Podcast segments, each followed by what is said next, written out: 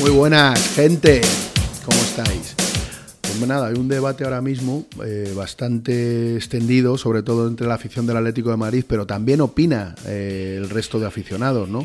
¿Por qué opina el resto? Y por qué, bueno, como opinan también los que no son del Real Madrid cuando el Madrid ficha un futbolista. Porque Joao Félix, el futbolista portugués, el proyecto de crack, que tiene una pintaza espectacular y que probablemente sea un, un gran futbolista, pero tiene que demostrarlo y desarrollarse como parece. El Atlético va a pagar por él 120 millones de euros, concretamente 126, según ha hecho oficial en un comunicado el Benfica, porque tiene que, allí en Portugal, tiene que trasladar la oferta eh, concreta al, al, mercado de valores a, a ver si lo autoriza, ¿no? a ver si lo autoriza en las autoridades portuguesas esa operación. Bueno, pues el dinero está ahí y es público porque lo ha dicho el Benfica. ¿Es mucho dinero para el Atlético de Madrid?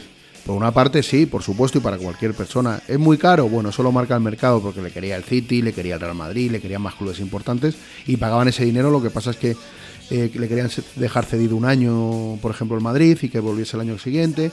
El caso es que el Atlético se ha metido ahí y ha podido ficharle. Eh, ¿Tiene dinero el Atlético para hacerlo? Yo pienso que sí. ¿Por qué? Me explico. Solo con tres eh, salidas, que va a vender a más futbolistas, va a sacar eh, 120 millones por Griezmann, 80 millones por Lucas Hernández, que los paga el Bayern de Múnich. Griezmann se va al Barça la semana que viene, se anunciará. Y luego 70 millones de euros que pagará también los próximos días eh, la cláusula de rescisión de Rodrigo Hernández, de Rodri.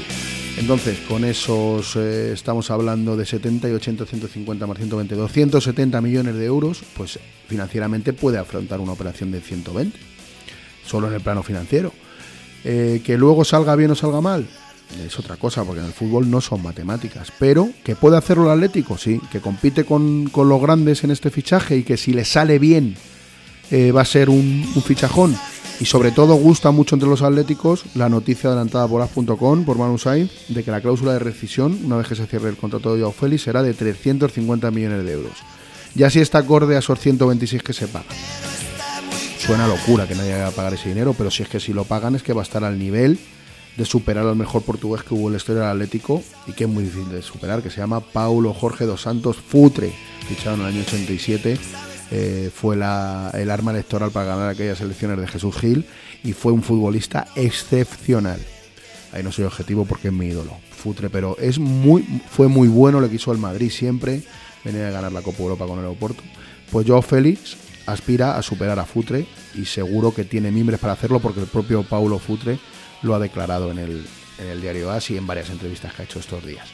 Vamos a ver, a mí la duda que me, que me asalta es si Diego Pablo Simeone será capaz de cambiar la forma de jugar y pondrá de titular a Félix. Eso es la duda que tengo, de verdad. No, pero no por nada. Y me dicen que el Cholo dice que está enamorado de Joao Félix, que le quiere, que le quiere, que le quiere. Le va a poner, si no puso a Oliver Torres, el canterano que era buenísimo. No puso a Gaitán, no puso a Vitolo, no ha puesto, no sé, no sé. Va a cambiar al 4-3-3, va a sacar de repente el balón juego desde atrás.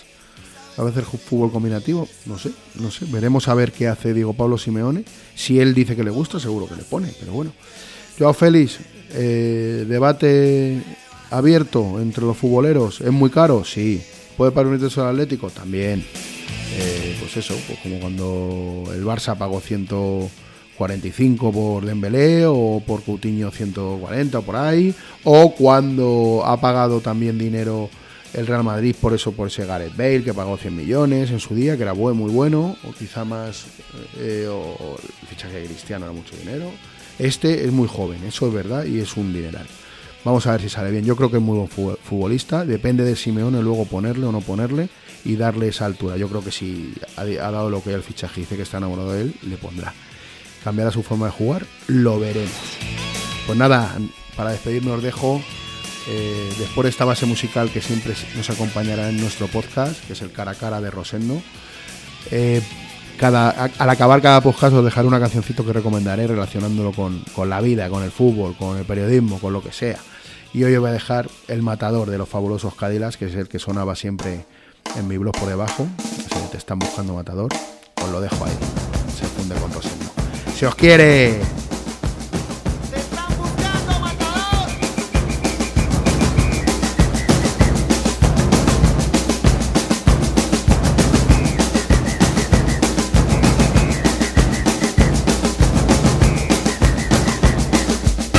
en el matador.